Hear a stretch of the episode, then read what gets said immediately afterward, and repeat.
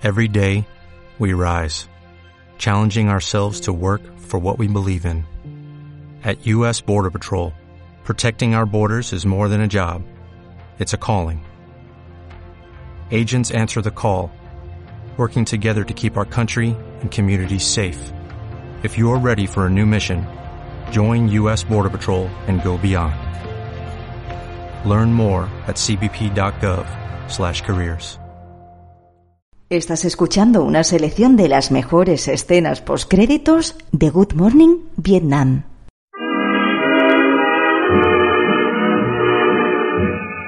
Prevenidos. Good Morning Vietnam. Escenas postcréditos. Motor. Cámara. Acción.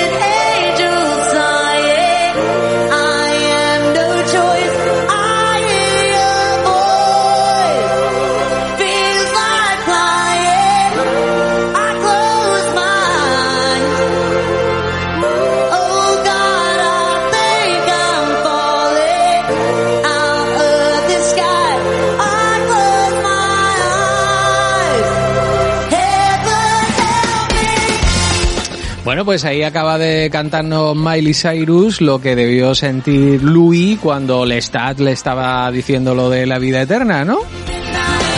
Siento tu voz, es como la voz de un ángel que me dice ven para acá y esas cosas, ¿no? Aunque muy probablemente Miley Cyrus y antes Madonna estaban pensando en otro tipo de cositas. Porque sí, cada vez que viene José Manuel García Ortiz me trae una canción de Miley Cyrus. De Hannah Montana. Cuando ya no era Hannah Montana. Sino la hija de Billy Ray Cyrus, ¿no? La de Don't Break Your Heart, Your Hecky Break Your Heart. Ese era Billy Ray Cyrus, ¿no? No te rías, no te rías por debajo de la nariz, que decía mi madre.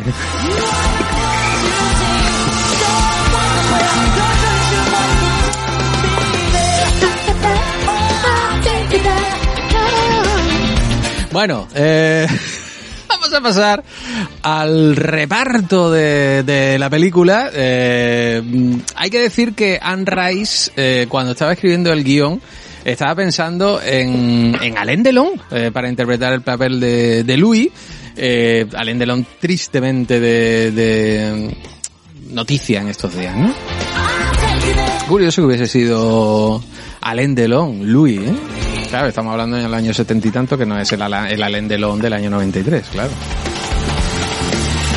Bueno, cuando se inició el proceso de elección de reparto, otro de los nombres que apareció por ahí también era el de, el de, me acordaré, el de Julias, Julian Sands, que le gustaba mucho a la autora y a los fans de la obra literaria para representar el papel de Lestat, eh, que finalmente fue a parar a Tom Cruise, quien venía de protagonizar, por cierto, The Firm, la tapadera de Sidney Pollack, una película que había mm, supuesto, pues, yo creo que no diré que la consagración como actor, pero sí que digamos que Tom Cruise estaba en aquel momento en pleno ascenso recibió eh, 10 kilazos, 10 millones de dólares y un porcentaje de beneficios eh, de taquilla. Y eh, hay que decir que a modo de preparación para su interpretación, el actor a lo que recurrió fue a ver documentales de la 2. Bueno, de la 2 no será, será del National Geographic o, de, o del canal de turno que se ponga en Estados Unidos, pero documentales de fauna silvestre eh, cazando, concretamente de leones y de otros depredadores, y estudiaba pues sus movimientos para tratar de incorporarlos en cierta manera, no sé si los movimientos o la actitud a- al personaje de, del Stat. Evidentemente, Anne Rice eh, puso el grito en el cielo cuando le presentaron a Tom Cruise como el protagonista de, no el protagonista, pero el segundo protagonista, entre comillas, o el vampiro Lestat, ¿no? Y ella dijo que aquello no tenía ni pies ni cabeza, que Tom Cruise no iba a ser capaz de, interpretar eh, pues ese papel y que además el reparto que estaban componiendo los productores era de lo más extraño del mundo y estaba convencida de que, de que aquello iba a fracasar. De hecho, recomendó otros actores para el papel del Stat, que eran, por ejemplo, John Malkovich, o Peter Weller, o Jeremy Irons, o incluso el menenas Alexander Godunov, ya sabéis, el rubio de la jungla de cristal. Que bueno, imaginaos ese hombre haciendo de, del stat.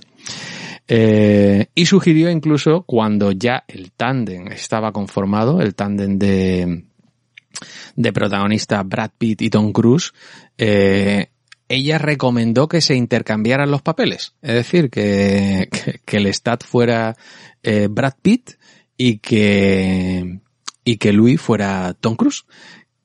A lo que evidentemente los productores, pues por una oreja les entró y por otra les salió. ¿A ti te cuadra alguno de estos que hemos estado mencionando y particularmente esta inversión de, de roles, José Manuel? No, porque creo que el casting está muy bien traído. A mí me gustó, me gusta mucho Brad Pitt en la, como lo hace de Louis. Creo que ese chico atormentado lo hace muy bien. Y eh, el poco punto histriónico que tiene Tom Cruise del Estado a mí me, a mí me cuadran. Los dos personajes me gustan mucho.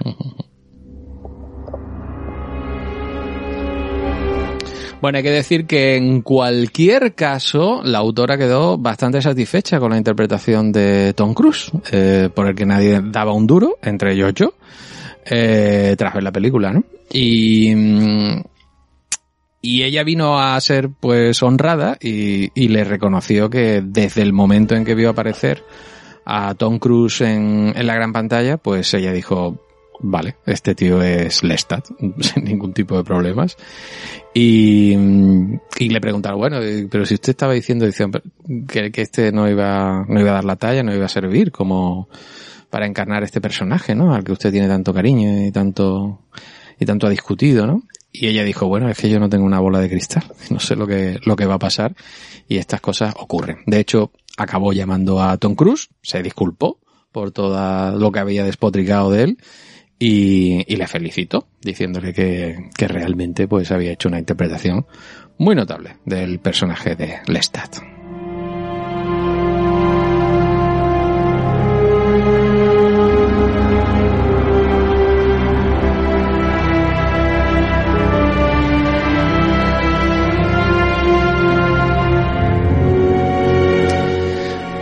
Pero los meneos eh, que sufrió la historia, eh, esto que te estaba comentando José Manuel de, y los Charlie sobre el infierno del desarrollo de- del guion y, y conectando un poco con lo que tú comentabas antes sobre el tratamiento de la homosexualidad y que yo también decía que, hombre, era el año 93, pero no, y no son los años 40, pero tampoco es el 2023 pues evidentemente eh, la historia tuvo un momento, el, desarrollo de ese guion y la preproducción de la película tuvo un momento en donde realmente los productores se cuestionaron si eh, las relaciones hipotéticamente homosexuales que tenían el Stat y Louis mm, iban a ser aceptadas de buen grado por la audiencia. De hecho, estamos hablando de una época en donde había cierta homofobia eh, por parte de los espectadores y por parte de un sector bastante importante de Hollywood. Por lo que en un momento determinado eh, se pensó en heterosexualizar eh, esta pareja y hacer que uno fuera un chico y, y fuera y otro fuera una chica. El personaje del Stat, mm, todo el mundo tenía claro que iba a ser un hombre, pero el personaje de Louis, en un momento determinado, se pensó que fuera una mujer. ¿Y qué mujer crees que se barajó como posible réplica al personaje del Stat? ¿Se te ocurre alguna? Te voy a dar, te voy a dar una pista musical de estas que, que a ti y a mí nos gustan tanto.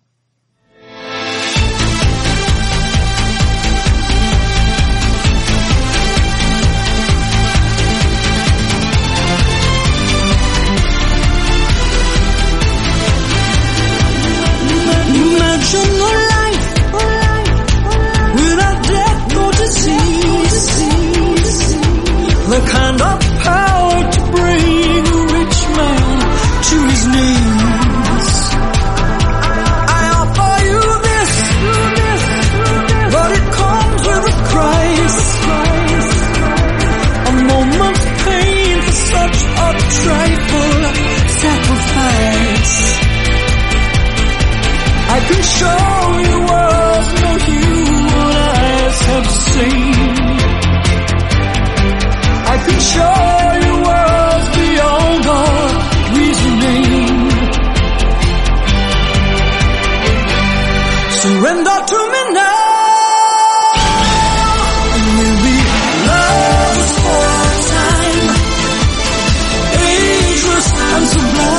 Bueno, bueno, bueno, bueno, no nos vengamos tan, tan arriba. Pues efectivamente, eh, los productores, hilando, hilando, dijeron, ¿y si ponemos como chica a una chica, pero también en cierta manera a un icono de la comunidad gay? Y pensaron en Cher. Cher que, bueno, que entró en consideración, como digo, de, de los productores para encarnar a Louis. Se llamaría Luisa, entiendo. Y que además eh, venía con combo, es decir, ella venía ella y venía esta canción con ella. Este Amantes para siempre. Que tenía una temática que iba muy en consonancia, la letra, con todo lo que pasaba en la película. Una letra que estaba escrita con la canadiense Shirley Eichhardt y que evidentemente iba a formar parte de la banda sonora de la película, como digo. No sé si en esta versión tan discotequera que aparecía en el álbum Closer to the Truth, que se editó en 2013, haciendo una especie de reciclado de, de cositas anteriores y de decir, yo esta canción no la voy a dejar por ahí, sino que me la voy a meter en mi próximo disco. Y la Mónica Naranjo de, Estados Unidos, porque yo no sé si a ti te parece, pero a mí Cher siempre me ha parecido la Mónica Naranjo americana. Bueno, pues esta señora estuvo a punto de ser Louis. Evidentemente se impuso la cordura y eh, Brad Pitt eh, finalmente fue el que obtuvo el papel. Y con Cher se fue la canción, claro. Dime, dime. Dime, dime. Vamos a ver.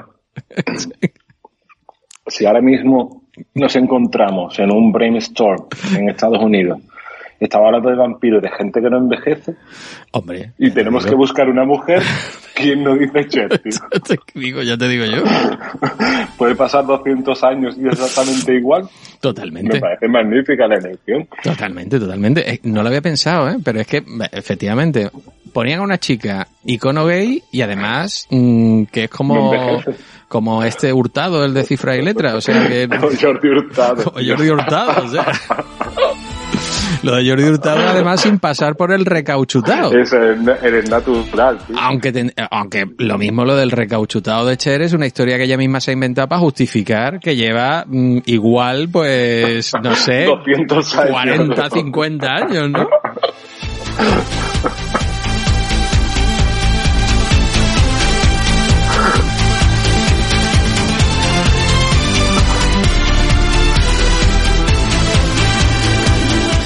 Bueno, otras que sabía yo que el tema de, de esta de Cher te iba, te iba a ti a molar. ¿no?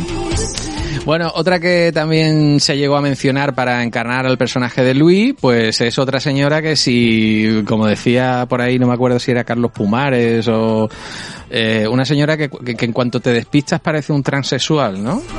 Que es Angelica Houston. Estoy siendo muy políticamente incorrecto, pero bueno. Los oyentes saben que, que no lo soy de verdad. Bueno, al final eh, Pete y Cruz eh, pues se hicieron con la historia y fueron los que fueron, ¿no?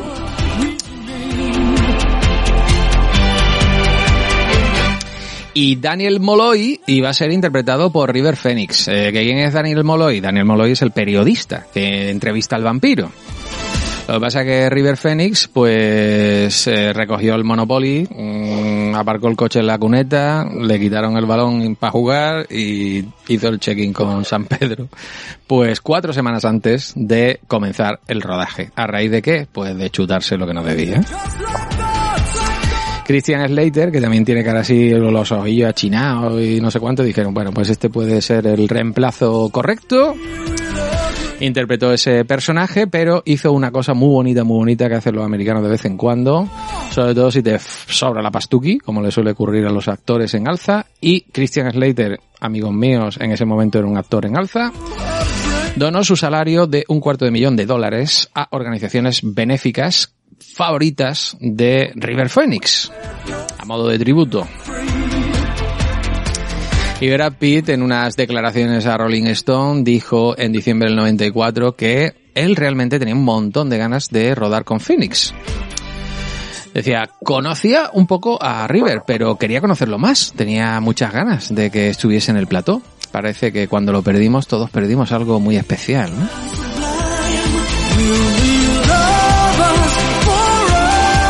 De hecho, la película tiene una dedicatoria a River Phoenix después de los títulos de crédito, si tenéis la paciencia de esperar a verlos.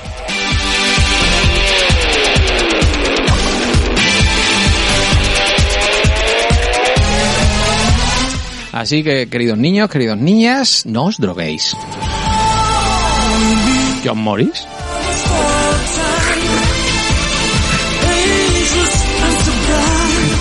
Mensaje de servicio público. No te rías, José Manuel.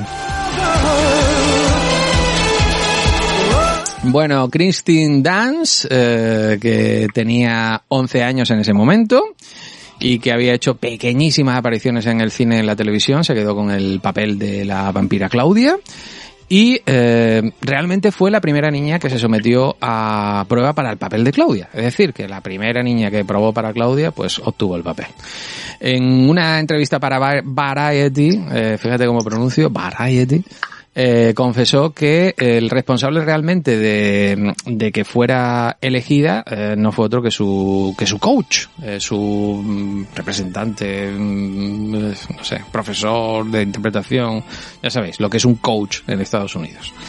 Bueno, pues este tío estaba fuera de la habitación en donde ella estaba haciendo la prueba y la estaba escuchando a través de, de la puerta.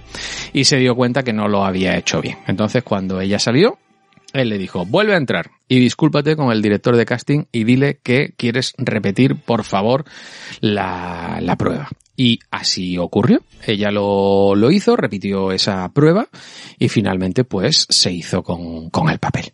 Otras actrices, por ejemplo, que también hicieron prueba pero no resultaron elegidas, fueron Natalie Portman, Evan eh, Rachel Wood, eh, Julia Stiles o Christina Ricci que se presentaron en esa misma audición. Muchas veces cuando contemplamos castings vemos que, que van por franjas horarias y que, eh, eh, digamos, de edad y que prácticamente eh, los mismos grupos de actrices pues van probando en distintas películas. Lo comentábamos, por ejemplo, con Hit, eh, cuando consiguió el papel Natalie Portman, o nos ha ocurrido en, en otros momentos. Que hay como un grupito ahí de, siempre de actores o de actrices que se van presentando a esos castings, van saliendo en determinadas películas y acaban convirtiéndose en las estrellas que conocemos a día de hoy.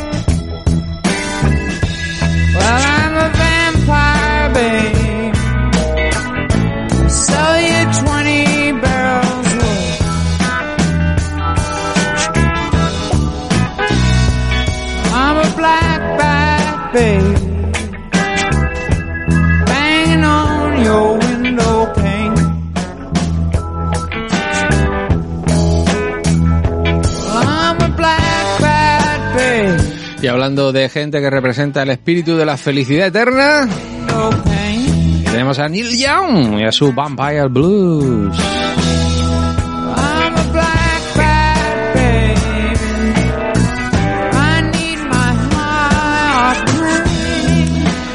Y nos toca hablar de nuestro Antonio Banderas. Antoñito Banderas, eh, cuya carrera en el cine de Hollywood se encontraba pues en esas etapas iniciales. Hizo Filadelfia, Los Reyes del Mambo y todas esas cosillas. Y acabó siendo elegido para interpretar el rol de Armand, el vampiro más antiguo del mundo mundial que habita en las catacumbas de aquel teatro parisino. Y que sin lugar a dudas, para mí por lo menos, es lo peor de la película, pero bueno, o sea, pero de lejos. De hecho, mm, toda esa etapa de, toda esa tramo que transcurre en ese teatro parisino donde hacen esas obras tan macabras y, y todo aquello me parece bastante insufrible. Pero a mi amigo José Manuel García Ortiz pues le entusiasma extraordinariamente la interpretación de Antonio Banderas eh, y nos va a explicar el por qué. Eres, es malo, eres un... Hombre, se me está pegando el asunto del Estado, ¿tú qué crees? No, pero lo hemos hablado antes, por eso... Por eso, es- Por eso te me has pico, por eso te puya. pico. Sí, es que te- yo tengo esa duda y le voy a dar el beneficio de la duda a nuestro querido Antonio Banderas. Hay un momento, y es verdad que es bastante chocante la interpretación que tiene Antonio Banderas en la película, porque parece como muy sobreactuado, como parece que todo está meditado, pero releyendo la, eh, la novela, hay un momento en el que cuando empiezan a describir a- al personaje de, Armand, que por cierto tiene muchísima menos importancia, como hemos dicho en la cinta que, que en el libro, dicen que, que tiene mucha elegancia y sobre todo dice que parece que sus movimientos son muy lánguidos y que parece que, que todos sus movimientos son ensayados, ¿no? Entonces, lo que a ti te choca de Antonio Bandera, que es lo que nos choca a todo el mundo, ¿no? Que parece que, que toda su interpretación ha sido ensayada delante de un espejo y que está siendo muy histórico. Yo no sé si consciente o inconscientemente, realmente ese, es, es- ese estar tan forzado a la hora de actuar le sale perfecto con el personaje. Entonces, o lo hace inconscientemente y bueno, ha tenido la suerte de su vida, o si lo hace conscientemente es el personaje de su vida, porque realmente parece que está ensayando cada una de sus interpretaciones y que todos sus movimientos están ensayados previamente y que se le nota que estén ensayados. Entonces, la novela, sí que hay un momento en el que lo dicen, que parece que está todo el tiempo hablando de esa manera, que ensaya todo, como demasiado, eh, eso, demasiado histriónico, y entonces cuando ves el personaje dices, joder, es que es así. Quizá lo haya hecho inconscientemente, pero yo le voy a dar ese voto de confianza a Antonio Banderas y pido un Oscar memorífico Retroactivo. por su interpretación magnífica de Armand, porque es que lo clava. A ver, afortunadamente la, la existe el principio de la irretroactividad, como tú muy bien conoces, de los actos y de las normas. Y afortunadamente no le podemos dar un Oscar a este señor que se lo merecerá por otras muchas cosas. El otro día, por cierto, vi competencia oficial, eh, que es una es una peli de unos directores argentinos, creo que recordar que eran de los del Ciudadano Ilustre o Relatos Salvajes, creo recordar, me estoy tirando de memoria. ¿eh? Y está francamente bien Antonio Banderas en, en esa, en esa película. Es decir, que quiero decir que Antonio Banderas pues tiene, o sea, a mí no me duele en prenda de reconocerlo cuando está bien. Dolor y Gloria, por ejemplo, estaba magnífico y hay otras muchísimas Cierto. interpretaciones en donde él está realmente colosal. Pero sí que tiene un, un punto de amaneramiento, un punto de exceso, un punto de tendencia al histrionismo, que es un tío al que hay que tener muy bien agarrado para que no se vaya de madre. Entonces, claro, aquí está absolutamente sobreactuado, pero claro, con la matización esa de que si el personaje es así, pues bueno, ya no nos, ya no se nos descuadra tanto su interpretación, aunque probablemente hay, hay cosas que sí que están bien explicadas en los libros, que después hay que explicarlas en el cine y que no quedan tan bien explicadas en el cine o no te trasladan lo que te tienen que trasladar. Y yo a mí este señor hablando con Brad Pitt, pasando la manita por encima de la vela mm, y diciendo yo puedo darte la vida eterna y no sé cuántas cosas más, o sea, es que de verdad mm, no puedo con él, o sea, Claro. Ah, es no. que habría que explicar muchas cosas, ¿no? Es decir, siendo el, siendo el vampiro más antiguo del mundo, Claro. cuenta que tiene como 400 años, Claro. cuenta que ese tipo estaba en la Edad Media. Es decir, sí, cuidadito. Pero bueno, estaría bien alguna línea de diálogo que te explicara eso y te pusieran esos antecedentes o no sé, algún vampiro que comentara algo de eso. No lo sé, bueno. El caso, que además que ese tramo es que no me interesa. No sé si es que llego ya cansado o, o que realmente a mí lo que me interesa es la dinámica de Louis Lestat en, en determinados momentos y no creo que esté a la altura de las circunstancias el, el personaje que interpreta Antonio Banderas o, o a lo mejor está excesivamente cortado o Hmm. quiero decir Es que le quita mucha, le quita mucha importancia. Claro, a ese le quita mucha importancia, mucha narrativa, mucha historia, mucho no Claro. sé cuánto, mucho de la relación que tiene Mm. con Brad Pitt y claro, nos perdemos toda esa fascinación que siente Brad Pitt por él y que le lleva a Mm. querer abandonar a la niña y todas esas decisiones que van ocurriendo enlazadas, que a lo mejor todo eso está excesivamente embutido y excesivamente comprimido como para que encima con la interpretación de Antonio Bandera pues uno diga "Pff, hasta luego. Cuando además dedican al teatro ese macabro, a la ópera esa macabra, bufa, mm, horrible, le dedican un tiempo que yo tampoco comprendo demasiado. O sea, no. O sea, comprendo que hagan ese tipo de cuestiones y que tengan un teatro allí de. Pero no, no sé, no me convence nada de lo que ocurre en ese, en ese tramo de película que para mí es, no sé, es el tramo menos interesante. Mm. Sí, es que tienes razón, ¿eh? es que en un momento en el que no, en la película no tiene mucho sentido por eso, porque quizás cercenan demasiado esa parte de la historia y no la explican con, con suficiente detalle como para tú saber eh, lo que son el encontrarte con vampiros eh, de Europa que son mucho más antiguos, el desarrollo de los personajes de Louis cuando se encuentra ellos, lo que significa Armand para el mundo de los vampiros, esa, esos celos que tiene Santiago con, con Luis, el por qué intenta, por qué las mata, las mata a ellas, que por cierto, las mata a ellas porque Lestat está en París, la, la descubre, la, vamos, es como es el personaje, hay una parte en la que Luis sí que va a Francia, eh, dice quiénes son ellas, ellos no lo encuentran de esa manera, es por culpa del Star, que tiene una parte muy fea, muy macabra en la, en la novela, y claro, todo eso está cortado en ese, claro, entonces te queda como la parte del teatro de los vampiros, que sí que está gracioso, como los humanos, como dicen en un momento, no son vampiros que pretenden ser humanos pretendiendo ser vampiros, que está muy gracioso, pero claro, se te queda muy corto porque es como algo muy espectacular, pero no te lo desarrollan. Entonces, claro, no aparece el Stat tampoco, no, simplemente es cuando intent, cuando las matan a ella y meten a, a Luis dentro de, Del del sarcófago este para- del ataúd, lo emparedan para intentar matarlo, y claro, de- deja de, de tener sentido porque es como, bueno, te lo meto ahí para que sepas un poco el desarrollo, pero no te lo desarrolla totalmente y te queda un poco. A mí me pasó lo mismo, se me hizo un poquito cuesta arriba esa, esa parte de la película. ¿eh? Mm, mm,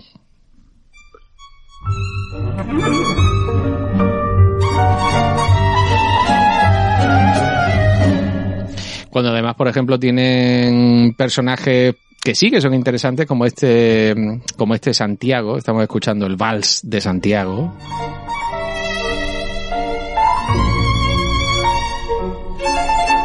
y momentos que son visualmente que son un hallazgo, como es el momento en donde efectivamente Stephen Ría, este Santiago, se encuentra con, con Luis en aquella calle, en aquel bajo de aquel puente o de aquella pasarela y, se empieza a subir por, por el techo de, de ese puente y, o a imitar los movimientos de- del otro y no sé, hay, hay momentos que están, que están curiosos y están interesantes, pero, pero ya digo. Bueno, estamos hablando de Stephen Ria, que es un colaborador frecuente del cine de Neil Jordan y que representa a este Santiago, es uno de los vampiros del grupo liderado por Armand. Y, y bueno, según, según Neil Jordan, fue la elección ideal para ese papel porque Stephen es un gran actor, según Neil Jordan, claro, por eso salen todas sus películas. En todo lo que ha hecho ha sido casi siempre el alter ego de- del autor, es decir, que muchas veces en sus personajes tenemos que buscar pues la manera de ser de, de Neil Jordan. En entrevista con el vampiro desarrolló su personaje para hacerlo más juguetón, más gracioso, más más eso, ¿no? Más lo que es la película. Creo que nadie podría haberlo hecho mejor que Stephen. Estoy de acuerdo contigo, Neil Jordan.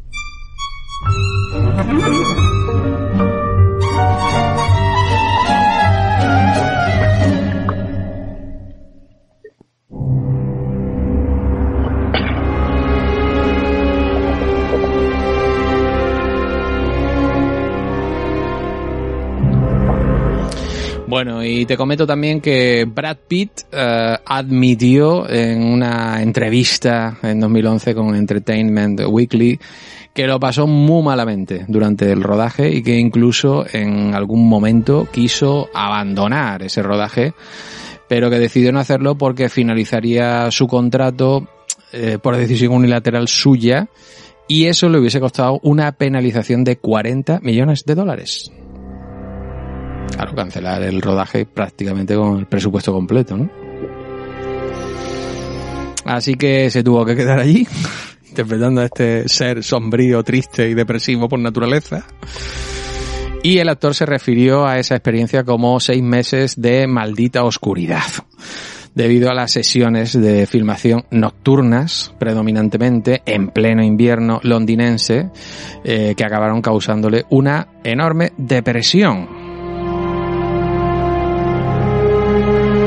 Y también criticó el guion y dijo que el personaje de Louis estaba mucho mejor tratado en el libro.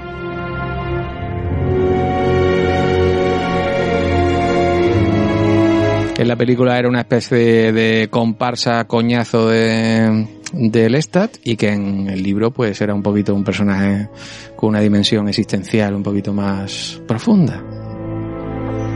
A lo que José Manuel me hace así un gesto. en- ¿Pero qué está diciendo? que me parece que me no me parece que es una triste comparsa de todo el mundo no solo el coñazo de todos no solo del Estado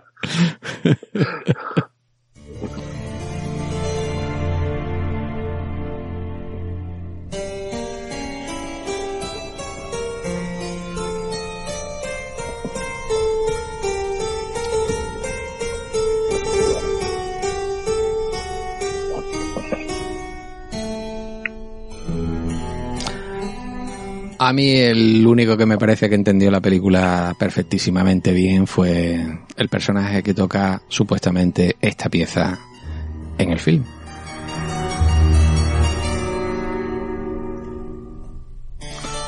Y que no es otro que el señor Tom Cruise. Que a mí me ganó todos los respetos del mundo con esta interpretación. Yo no sé a, a ti, pero este es un actor que además ha ido dando golpes en la mesa de manera progresiva a lo largo de toda su carrera y conquistando terrenos interpretativos por los que en muchas ocasiones nadie daba un duro. O sea, nadie daba un duro, por ejemplo, cuando hizo Nacido el 4 de julio. El propio Oliver Stone, por ejemplo, decía que ni de coña ese señor iba a ser capaz de, interpretar eso. Eh, y en esta película es tres cuartos de lo mismo, ¿no? O sea, todo el mundo opuesto a él. mm, solo creían en él, él y el productor, el señor Geffen. Y, y bueno, se nos sale con esta interpretación tan extraordinaria. Pero el tío está realmente fantástico. Y este sí que me convence, me convence de todo eso que tú me has contado de, del Stat.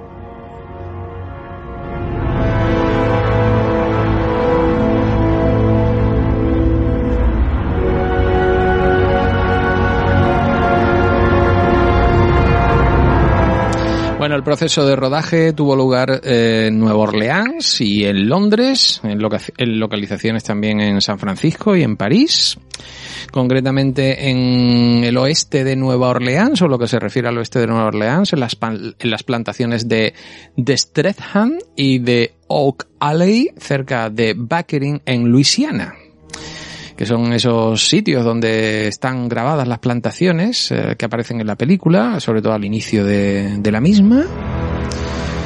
Para representar el Nueva Orleans de los siglos XVIII y XIX, el equipo de producción utilizó localizaciones del, obviamente, barrio francés de Nueva Orleans y se construyó un set a lo largo del río Mississippi. El Teatro Coliseum, ubicado entre las calles Thalía y Coliseum de Nueva Orleans, que se cerró al público en el 76, se utilizó para grabar la escena en la que Louis asiste a la proyección de la película Tequila Sunrise. Conexión Tequila. Aquello lo del Sunrise, ¿no? Hay un momento que Louis descubre el cine y descubre que en el cine sí que puede ver amanecer. Está muy bien porque aparece Amanecer de Murnau y aparecen una serie de películas en donde sí que aparecen los amaneceres, ¿no? Que es lo, como lo más eh, codiciado por un vampiro, ¿no? Ver la luz del sol. Bueno, las escenas de todas formas del interior de ese cine se rodaron en el Teatro Phoenix, eh, que está ubicado en el área londinense de East Finchley.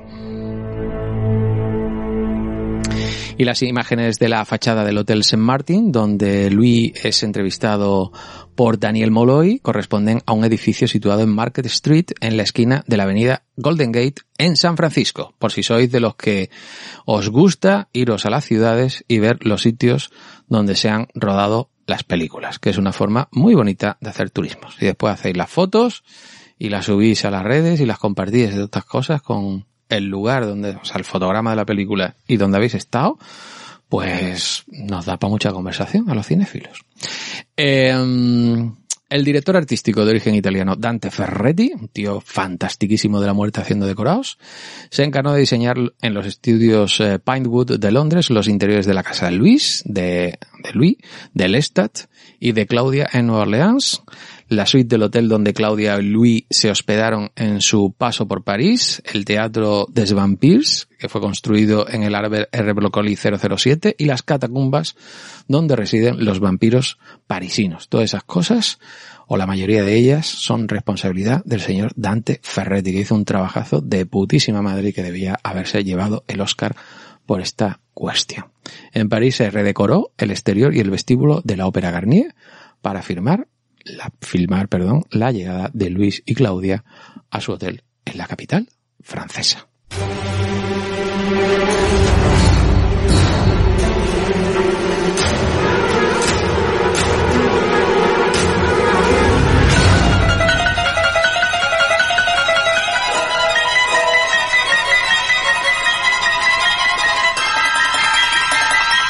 El artista Stan Winston y su equipo de trabajo se encargaron de supervisar los efectos visuales. Y la compañía de James Cameron, Digital Domain, creó los efectos digitales bajo la dirección de Robert Legato. Inicialmente Neil Jordan no quería los servicios de Winston ni de Digital Domain, ya que su película él pretendía que requiriese únicamente efectos de maquillaje. Sin embargo, el, porque además eh, Stan Winston pues tenía la reputación de especializarse en efectos eh, con animatronics y en CGI a gran escala. Lo había hecho, por ejemplo, en largometrajes como Parque Jurásico o Terminator 2.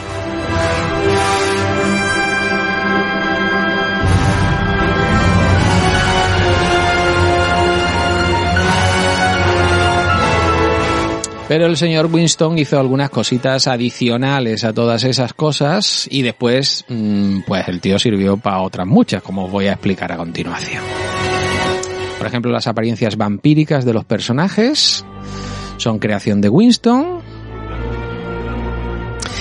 Y hay una cosa que a mí me mola, me mola mucho en la película y es la apariencia de, lo- de los vampiros. No sé si te pasa a ti, José Manuel, que son como que están vivos pero no están vivos. eh, el maquillaje, la, la cara, el aspecto físico, a mí me, mola. Eh, otra cosa son las, las melenas eh, porque yo lo valgo, pero es una de las cosas que peor resiste el paso del tiempo, ¿no? Eh, sobre todo la de Luis, la de la de banderas y todo esto que me echa me echa un, un poco para atrás, ¿no? Pero, pero sí que es cierto que todo lo que es el, el capítulo de, de maquillaje y de la apariencia vampírica de los, de los personajes está bien. A mí me convence, no sé a ti. Sí, a mí también, ese aspecto cerulo que ellos tienen, tan blanco, tan pálidos, que a veces parece que brillan. A mí me, sí que es verdad que yo lo veo muy conseguido, ¿eh? yo sí que me lo creo ese momento. Al principio, es decir, a mí por lo menos me pasa que me, me rayó un poco Luya al principio, que es demasiado exagerado cuando lo comparas con, con el entrevistador, pero después sí que es verdad que, que sí que tiene su puntito. ¿eh? A mí el maquillaje me parece muy bueno y muy acertado porque no es nada estridente. Está en su- justamente en su justa, en su justa medida. Parecen personajes de cera. Y yo creo que sí, ¿eh? es verdad que es lo que tú dices, que a lo mejor lo de las cabelleras, bueno, hay que ver la época quizás, ¿eh? Sí. pero No, en aquel momento, en, en aquel momento nos convenció, pero sí que vistas hoy llaman un poquito la, por lo menos a mí me llaman un poquito la atención. Eh, ¿Sabes cómo, cómo Stan Winston se las ideó para dar esa apariencia vampírica que tienen los rostros y particularmente las venas que aparecen en el rostro de, de los actores, que aparecen pues muy bien matizadas y sobre todo esas venitas azules, ¿no? Que, que son tan características. Bueno, pues eh, los colgaban boca abajo a los actores eh, para que se les fuera la sangre a la cabeza durante aproximadamente 30 minutos, los ponían allí como si fuera un cochino en, matanza. Y, y eso cuando se le iba la sangre a la, a la cabeza, pues todas las venas y todas las terminaciones capilares pues se marcaban de manera extraordinaria. Y ahí aprovechaba el equipo de maquilladores para pintar esas venas eh, de manera traslúcida y trazar pues esos patrones de las venas para que fueran más lo más realistas posible y lo que, y que se correspondieran lo más posible con el propio con el propio rostro de, de los actores. Eh, los efectos digitales se utilizaron además también para añadir pequeños detalles o, o realizar ciertos efectos físicos como por ejemplo el incendio de la plantación de Louis en el que se usaron llamas generadas por CGI sobre la miniatura de la mansión y los efectos que dice Neil Jordan que fueron digitales más complejos fueron las transformaciones de Louis y de Claudia en vampiros. Eh, Recordamos la escena esa en donde a ella le, se corta el pelo y le vuelve a crecer de esa forma tan, tan llamativa, esos rizos, ¿no? La escena eh, en la que Claudia corta la garganta a Lestat eh, se consiguió mediante un modelo animatrónico, es decir, lo que vemos ahí no es a Tom Cruise, sino es a un muñeco articulado, eh, diseñado para ir perdiendo fuerza y, y, mm, la tonalidad de su piel a medida que se va desangrando. Una sangre que se creó a través de, de CGI. Y Winston, te cuento que utilizó como inspiración fotografías de archivo de las víctimas de los bombardeos atómicos de Hiroshima para esculpir el modelo en bruto de los restos carbonizados de Claudia y Madeleine cuando las dos mueren por acción del sol en aquel en aquel pozo al que son, en el que son encerradas por los vampiros de, de París. En las escenas a la orilla del mar en Nueva Orleans se usaron también imágenes de barcos creadas por CGI para simular el ambiente de la ciudad de Luisiana en el siglo XVIII. Con lo que al final, pues el señor Stan Winston y la compañía Digital Domain le hicieron un gran servicio a Neil Jordan, pese a que él al principio no quería contar con toda esta gente.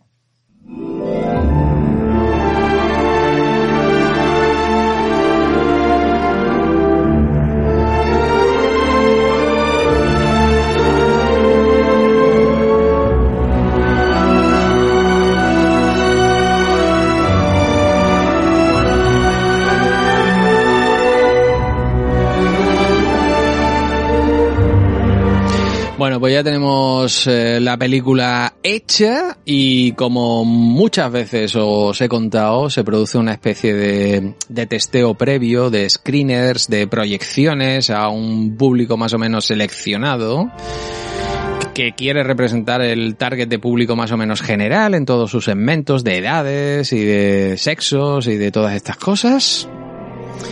Y esta proyección se hace con en metraje bastante extendido. De hecho, eh, Neil Jordan era partidario de reducir mm, de manera drástica ese metraje, pero Geffen, David Geffen, quiso eh, que el metraje fuera lo más extenso posible para someter al público a toda la sangre y a toda la violencia y a todos y cada uno de esos temitas espinosos que hemos comentado antes que concita la película para ver su reacción y ver cómo se comportaban y cómo recepcionaban todo lo que se les estaba proponiendo.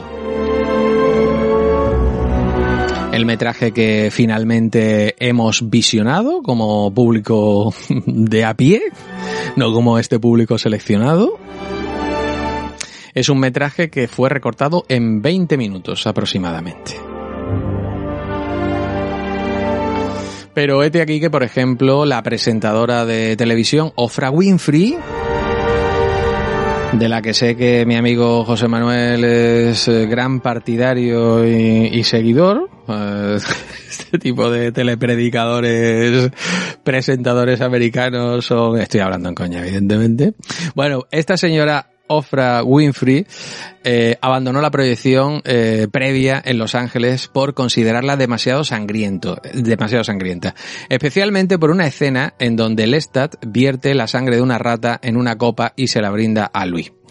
E incluso consideró cancelar una entrevista que tenía pactada con el propio Tom Cruise en su programa de televisión de una audiencia brutal, como ya sabéis. Bueno, afirmó que además o afirmó además que cerca de 30 personas también se marcharon antes de finalizar la proyección y añadió, aquí ojito al dato del tema del personaje, considero que hay fuerzas de la luz y de la oscuridad en el mundo y no quiero contribuir a las fuerzas de la oscuridad.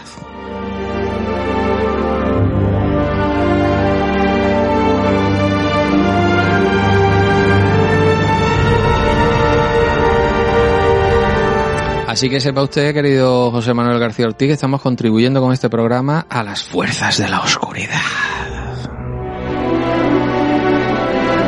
Que además lo estamos haciendo en cuaresma, José Manuel. Dios mío, Dios mío. No digo yo someterle a penitencias. Bueno, en la mencionada entrevista, Cruz manifestó que no le sorprendía el abandono de algunas personas de la sala de proyección y aseguró que la película no era apta para todos los públicos. De hecho, la Motion Picture Association, o sea, esto es un auténtico calvario de pronunciación para un andaluz, ¿eh? De la Motion Picture Association, la MPA, le otorgó la clasificación R por contener violencia vampírica, gore y sexualidad.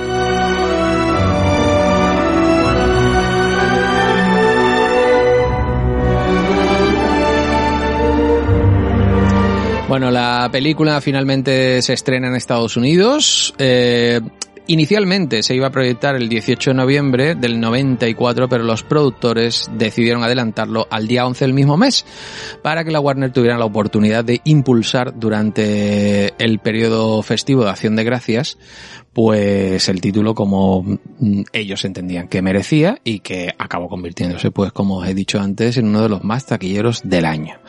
En países como Brasil, Alemania, Japón, España y Argentina se estrenó un mes de diciembre, el mes de diciembre. Y en el Reino Unido tuvieron que esperar, como en Noruega, Turquía, Irlanda y Polonia, al mes de enero. Chuparon esa, eh, reino unidenses. Bueno, Entrevista con el vampiro se convirtió, como os he contado también, en un éxito económico al recaudar el primer fin de semana 36,3 millones de dólares, ubicando en primera posición en las taquillas americanas.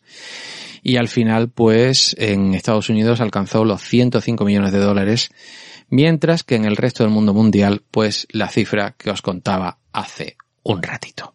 En lo que a premios y nominaciones se refiere, pues ya sabéis, en los Oscar fue nominada en las categorías de mejor banda sonora y mejor diseño de producción, como se indicaba, pero se fue de vacío. Mientras que los BAFTA sí que ganó en las categorías de mejor fotografía, mejor diseño de producción y además consiguió nominaciones en diseño de vestuario, maquillaje y peluquería. Las melenitas gustaban mucho en la época respondiendo a la pregunta que antes nos hacíamos.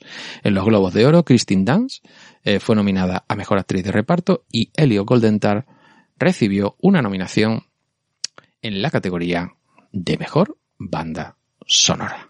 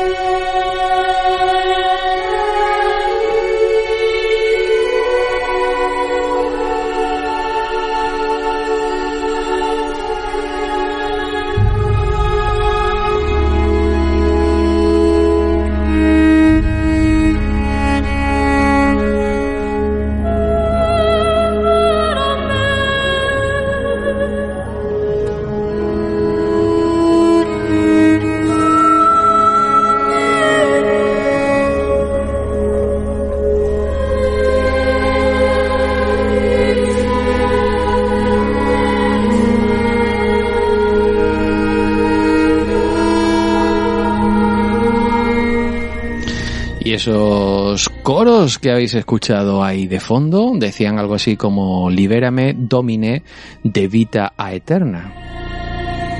Sálvame, Señor, de la vida eterna.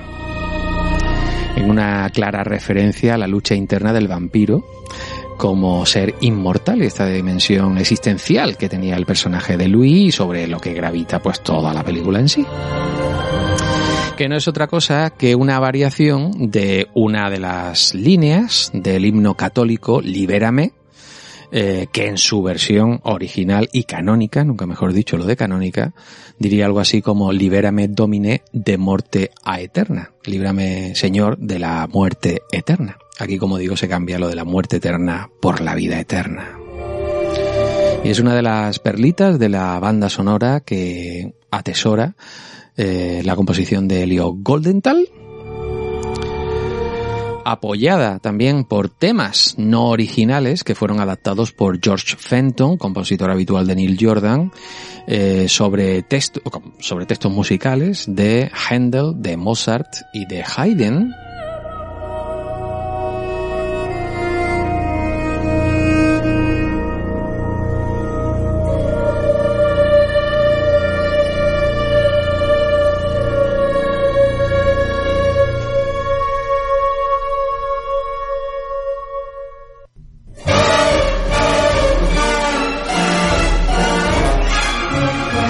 Esto lo he hecho para comprobar si estáis eh, durmiendo, si estáis por ahí todavía.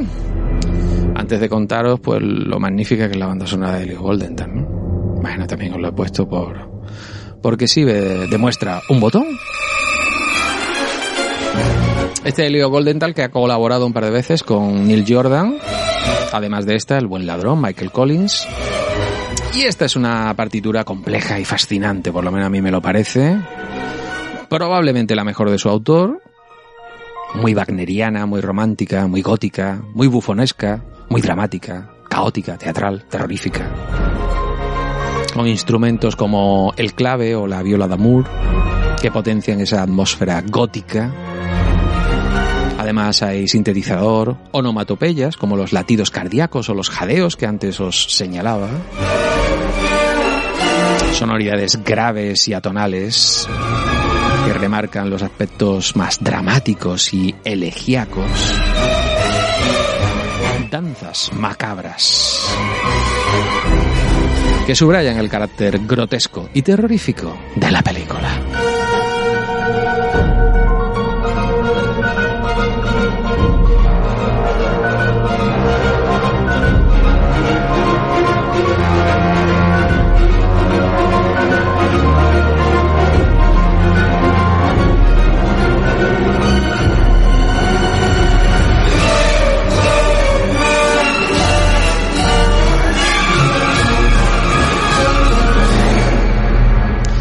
Bueno, los, los productores también ofrecieron eh, que participaran eh, de la banda sonora una cancioncilia a los Guns N' Roses, que por aquel entonces pues tenían mucho predicamento. Y estos grabaron una versión de Sympathy for the Devil, que es, eh, como os vengo contando desde el inicio del programa, pues una canción de original de los Rolling Stones y que mm, y que bueno, que aparecen los títulos de crédito finales de la película en las últimas, en la última escena cuando Lestat muerde al periodista y, y bueno, pues aparece esa canción, esa compasión por el diablo, que, cuya letra pues también empaca muy bien con todo el sentido y con todo lo que se cuenta en el film y que se convirtió en el último lanzamiento importante de la banda californiana antes de la salida de Slash y de Duff McKagan de su formación.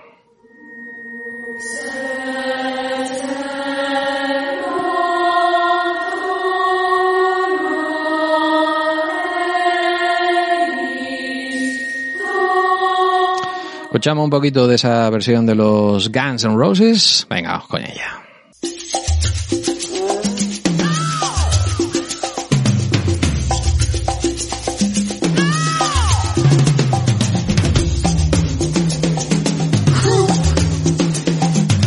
Versión que es muy fiel a la de los Rollins, por cierto. De hecho, cuando la escuchas dice, ¿esto qué es? ¿Una versión hacendado de Sympathy for the Devil? Me acaban de hacer un follow un montón de gente que le gusta Guns N' Roses. Da igual, no se han comido el coco nada en esta versión, la verdad. ¿No tiene la sensación, José Manuel, que es cuando, como cuando, por ejemplo, estás, eh, que pasa mucho en las películas, que como que no tienes dinero para contratar los derechos de esa canción en especial y contratas pues a estos típicos grupos que no los conoce ni Cristo, que hacen la música de anuncios y no sé cuánto, para que te hagan una versión, eh, tu cara me suena de, mm, de la canción en cuestión, ¿no? O Noche de Estrellas, ¿no? O yo qué sé, tú me entiendes lo que te quiero decir, ¿no?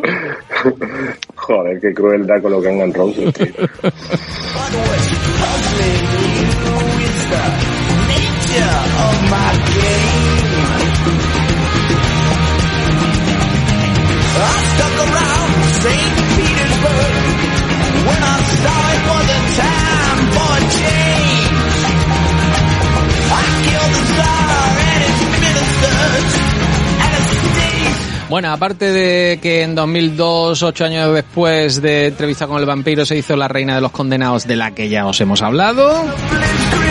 En febrero del 12 entró en desarrollo una adaptación cinematográfica del Ladrón de Cuerpos, el cuarto libro de la serie Crónicas Vampíricas.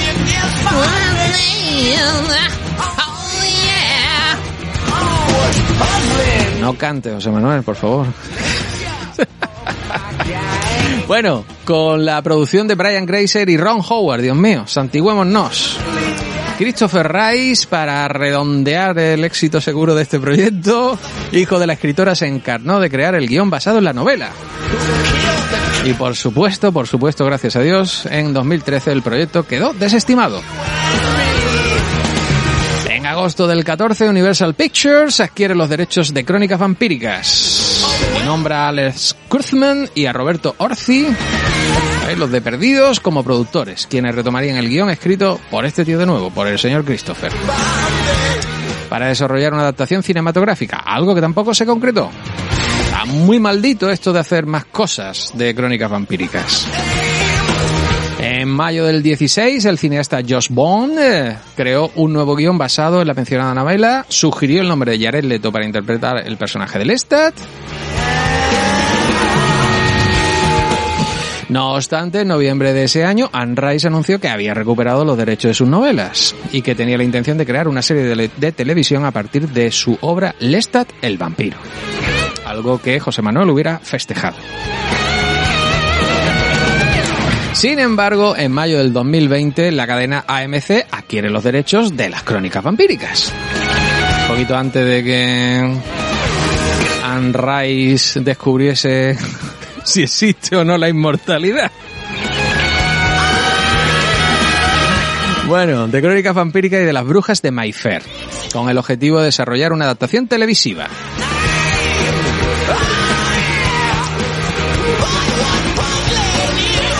Y el asunto ha pasado en 2021, que es la última noticia que yo tengo controlada. A que el señor Rolling Jones se hiciera cargo como showrunner de una serie de ocho episodios con un estreno en 2022.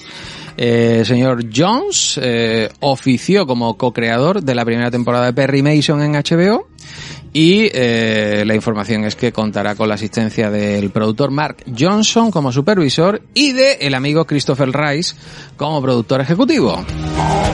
Su mamá ya, que estaba prevista que fuera productora ejecutiva, pues lastimosamente no podrá serlo.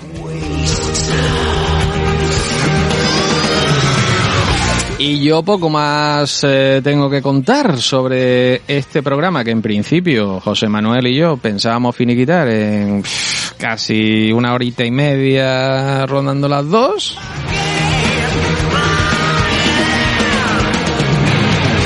Y que esto se nos ha ido de las manos, mi querido amigo. Estamos en eh, dos, casi tres horas. Tres horas ya.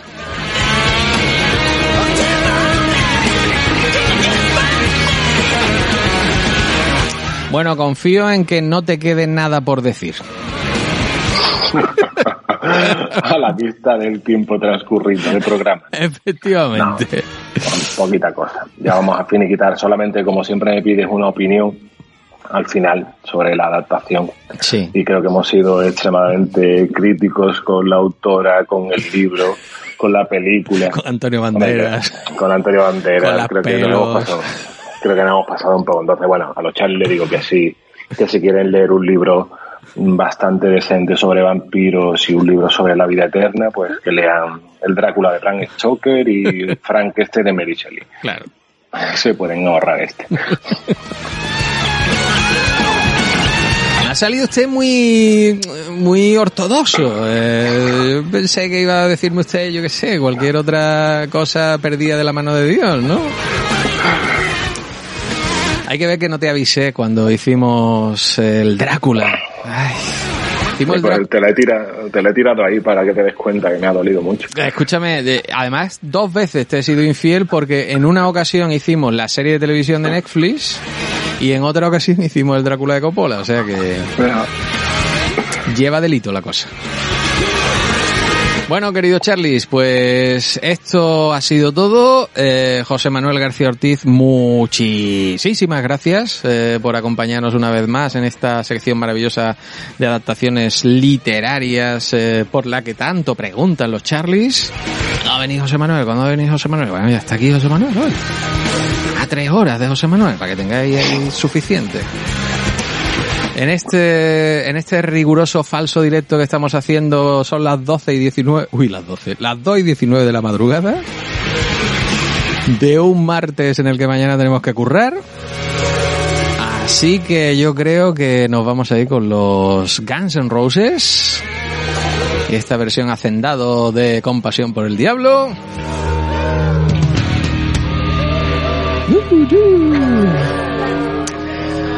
No sin antes despedirnos de don José Manuel García Ortiz como él se merece. Me quemo, te quemo yo, tu cuerpo es un incendio, con mi sonido te caliento, y sube, sube, sube la calor. Me quemo, te quemo yo, tu cuerpo es un incendio, con mi sonido te caliento, y sube, sube, sube la calor. Viens m'enflammer, dès le soleil couché,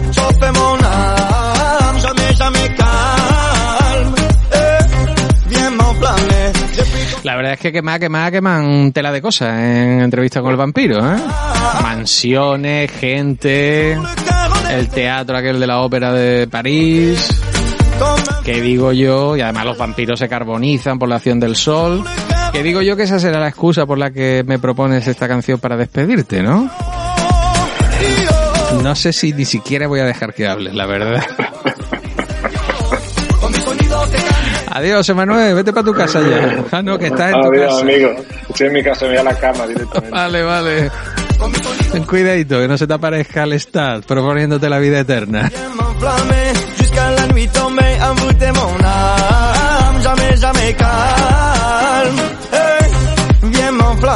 Sans jamais t'arrêter, jamais en panne, avec toi je plane.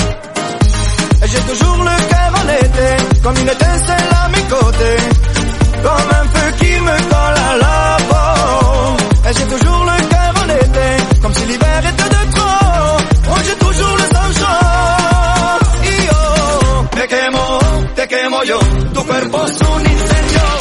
Bueno, querido Charlie, pues en esta tesitura estoy eh, ahora mismo que ya hemos despachado a José Manuel García Ortiz, que me está mirando ahí por la camarita diciendo, me puedo ir ya, me puedo ir ya, te puedes ir ya. Eh, yo estoy aquí, a ver si os digo, es que tenía preparada una cosa súper curiosona sobre una canción de vampiros y Joan Manuel Serrat. Mm, ¿Nos la cuento como propinita final o no? Si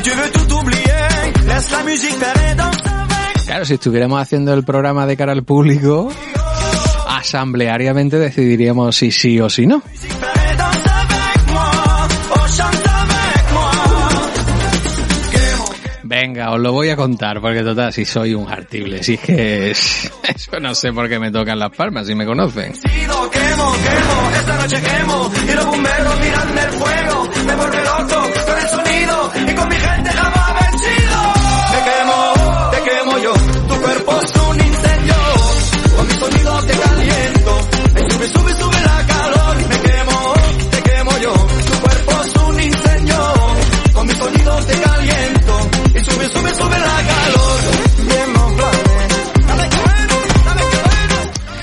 pues resulta que hay un... Voy a dejar esto, voy a resolver esto. Aquí se queda ya sin voz. Eh, mm, resulta que hay un problema, un problema, un poema del señor Mario Benedetti que dice algo así.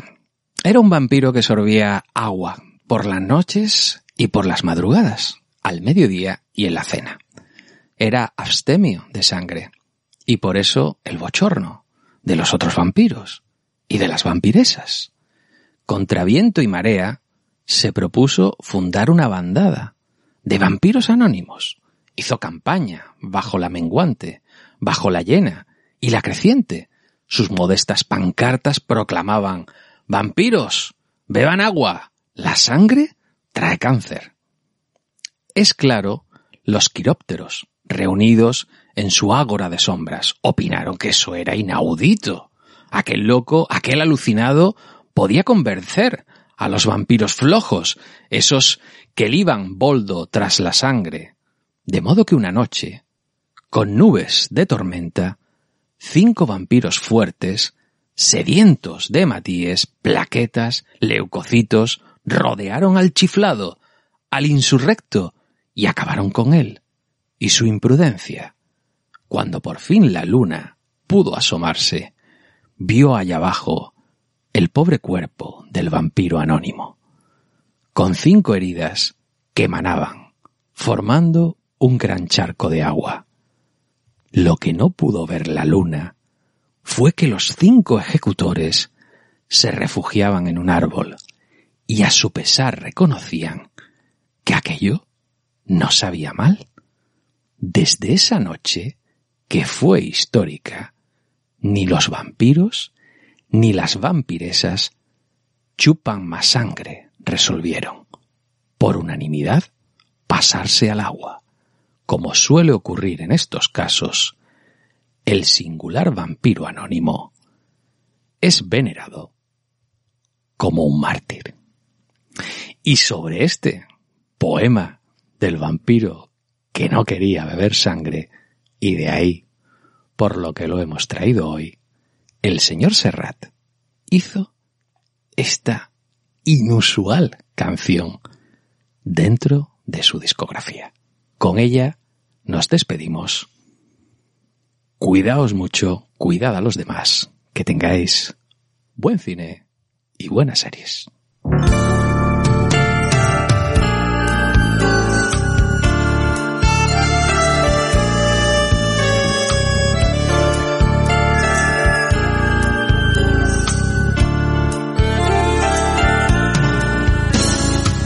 Sus padres y hasta sus abuelos fueron vampiros de prosapia y tras su leve mordedura sangre libaban a sus anchas. Pero este en cambio era un vampiro que apenas si sorbía agua al mediodía y en la cena de noche y en las madrugadas.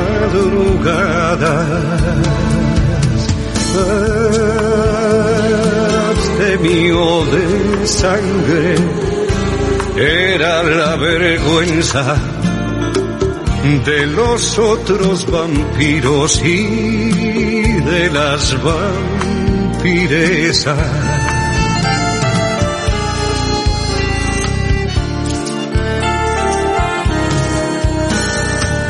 Este vampiro tan distinto osó crear una variante proselitista de vampiros anónimos y militantes.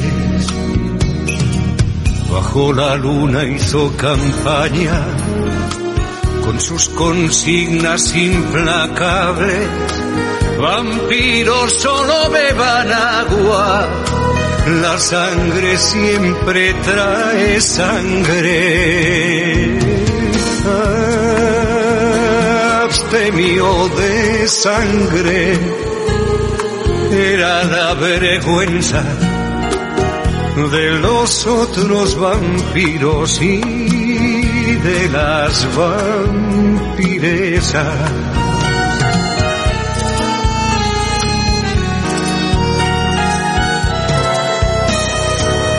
Pero temieron sus colegas que esa doctrina peligrosa tentase a los vampiros flojos que beben sangre con gaseosa. Y así una noche de tormenta, cinco quirópteros de Lidia le propinaron al Indosi sus dentelladas de justicia. Abstemio de sangre era la vergüenza de los otros vampiros y de las vampiresas.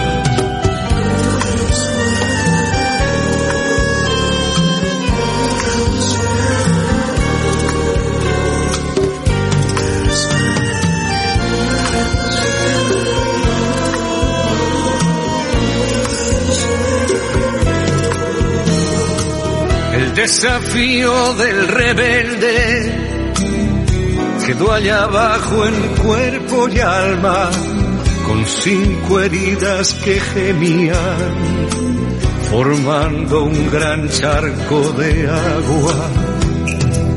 Lo extraño fue que los verdugos, colgados de una vieja rama, a su pesar reconocieron el buen sabor del agua mansa.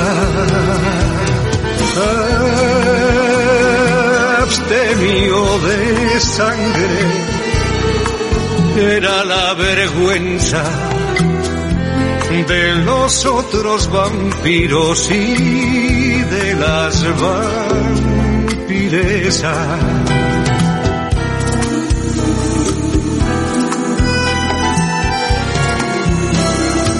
Desde esa noche ni vampiros ni vampiresas chupan sangre. Los hematíes son historia y el agua corre Dios mediante. Y como siempre ocurre en esto y en otros casos similares, el singular vampiro abstemio es venerado como un mártir. Abstemio de sangre y de ahí las ofrendas de los otros vampiros y de las vampiresas.